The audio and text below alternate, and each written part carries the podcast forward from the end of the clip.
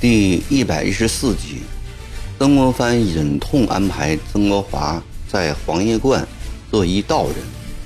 播音：微信哥。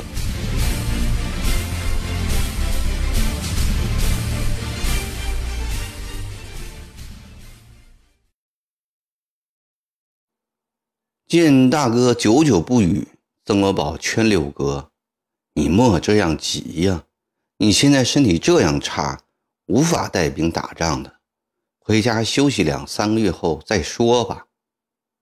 不，曾国华腾地站起来，坚决地再次请缨：“大哥，你就答应我吧。”曾国藩苦笑了一下，将桌上那页母弟温普哀辞文稿拿起，递给曾国华说：“温普，可惜。”你早在一个多月前便死在山河了。曾国华接过悼词，看了一眼，一把撕碎，接着说：“那是讹传，我不是好好的在这里吗？”不，你早死了。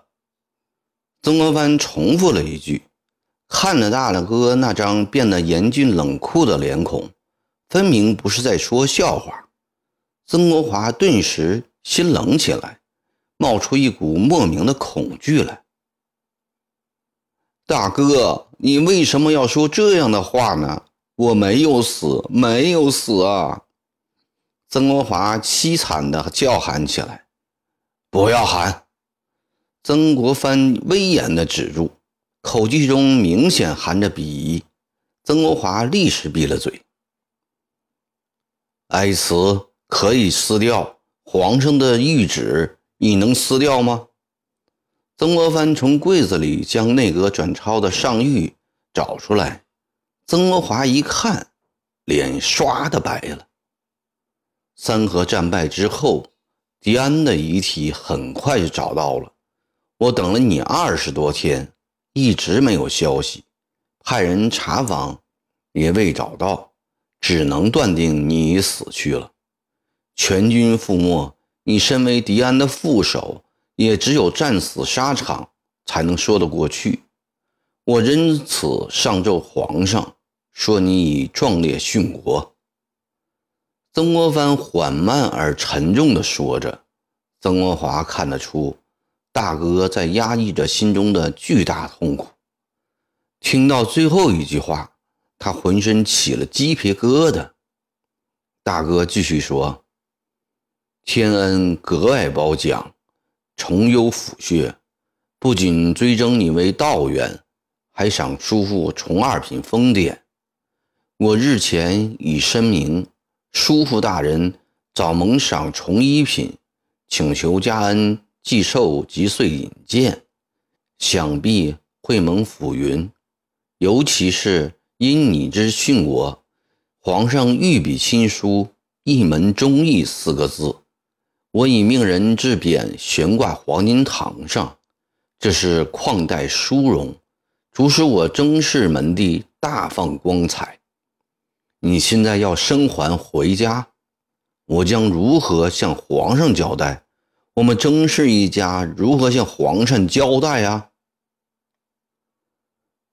请大哥再向皇上拜折，述说我生还理由。请收回一切赏赐，行吗？曾国华试探地问。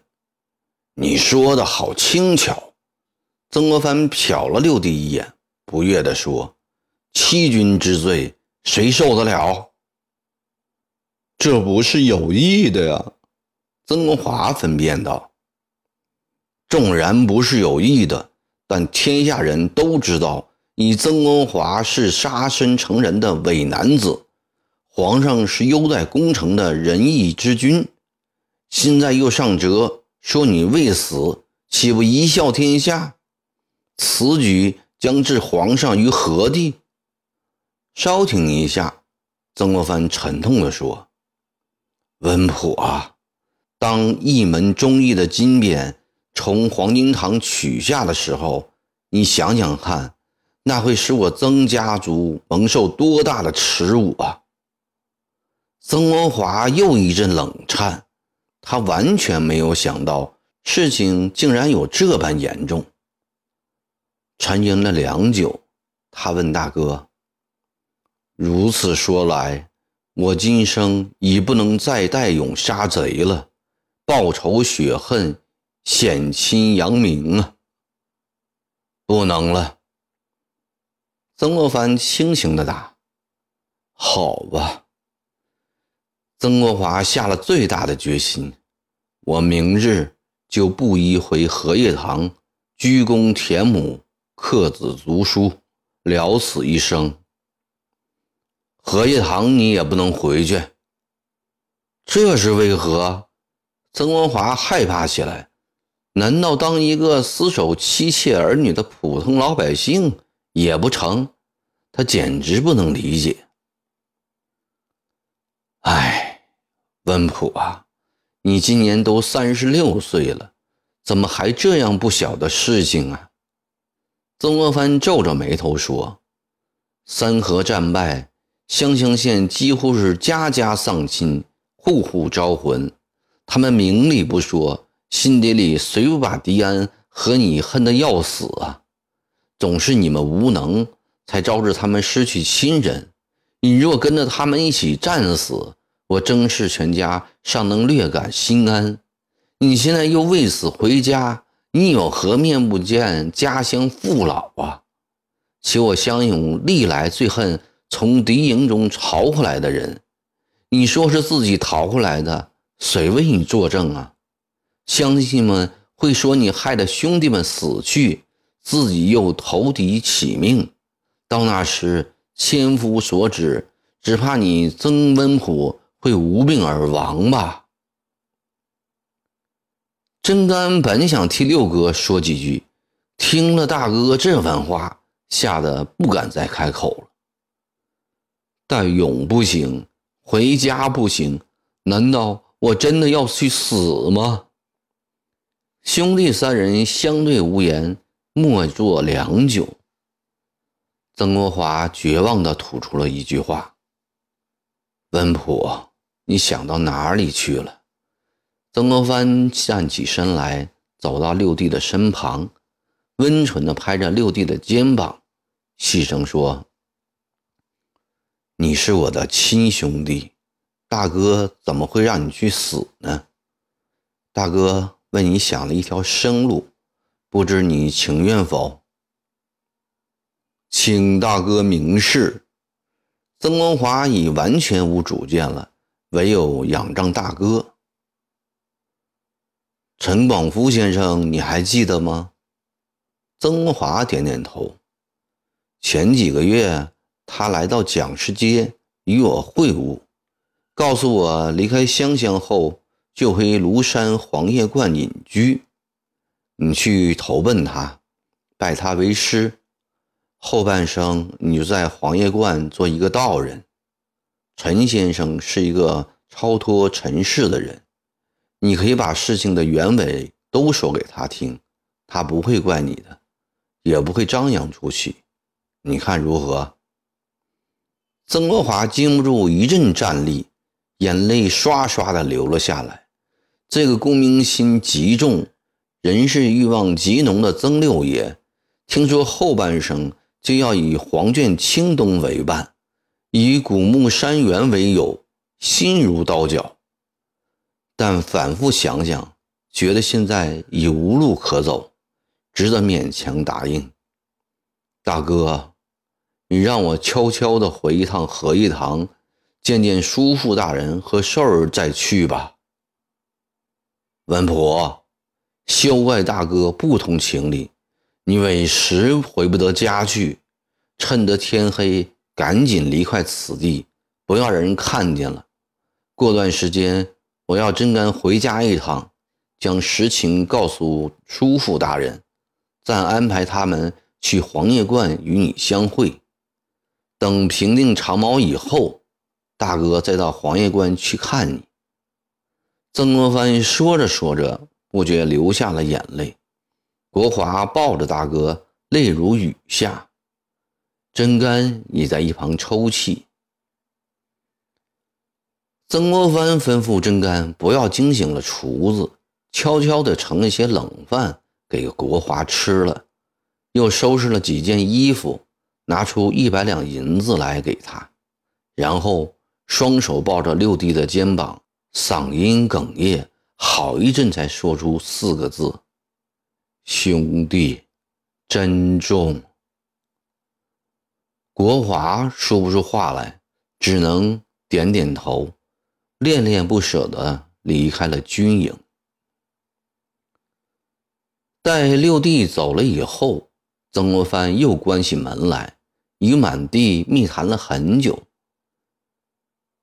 第二天，真干亲自去三河战场寻找六哥的遗骸，二十多天后回来了，后面还跟着一具棺木。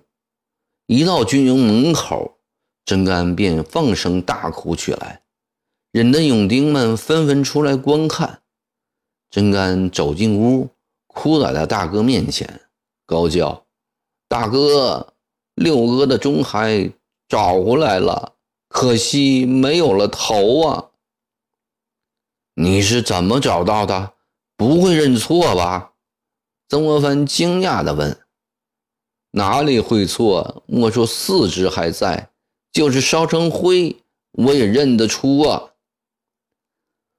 曾国藩抚棺痛哭，一边叫人打开盖板。曾国藩见躺在棺材里那人，除了无头以外，四肢都尚完好。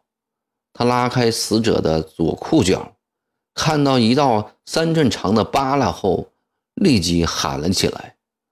温普，你到底回来了？大哥找你找的好苦啊！说罢，又大哭起来。哭了一阵后，他对四周围观的人说：“温普八岁那年，爬上塘边的一棵桃树上摘桃子吃，我怕他摔到塘里去，便高声喝骂他，他吓得赶紧从树上跳了下来。”腿不慎被树枝刮破了，一直烂了两个月才好，从此便落下了这个疤。近三十年来，我一直为此事愧疚。说着说着，又对死者高喊：“温普，我的好兄弟，你为国捐躯，死的英勇，大哥为你伤心，大哥也为你荣耀啊！”曾国藩越哭越厉害，引得围观者叹叹不已。在杨国栋、彭玉仪等人极力劝说下，好不容易才止住了。夜里，曾国藩为温普设了一个简朴的灵堂，乡勇将领们络绎不绝地前来吊唁。曾国藩对着温普的神主朗诵了哀词，并从第二天起。为六弟吃了七天斋，到了第八天清晨，真干带着二十多个勇丁护送温普灵柩回湘乡，曾国藩亲自送到胥江码头。